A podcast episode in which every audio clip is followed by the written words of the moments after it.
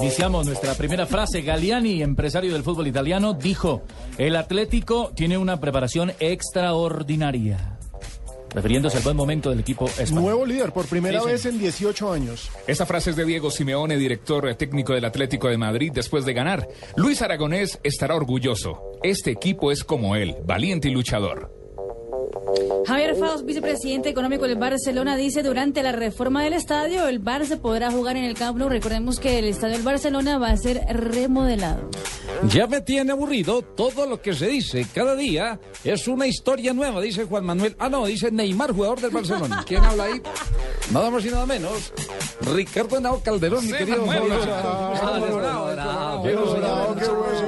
Ustedes, por la sintonía. Gracias, ¿Entra o no entra la bolita? Bueno, Colorado, mil gracias. Gerard Piqué, jugador del Barcelona, ha dicho, con Pep tuve una relación tensa, momentos buenos y malos. Y ojo a esta, el Piojo Herrera, el técnico de México, confirma que Carlos Vela no estará en el Mundial. No veo comprometido a Vela, no irá a Brasil.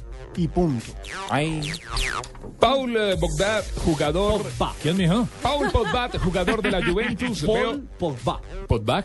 Paul Pogbat, jugador de la Juventus. Veo que dicen que Tiene voy que aprender para... francés. pa- Veo que dicen que voy para un grande. No sé si creen que la historia de Juve es poco.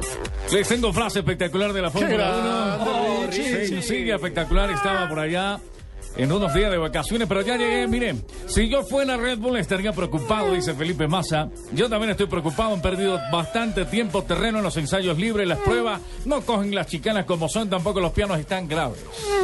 Y Jackson Martínez, jugador del Porto y la selección Colombia, dice sería bonito jugar en otro gran equipo. Ya nomás.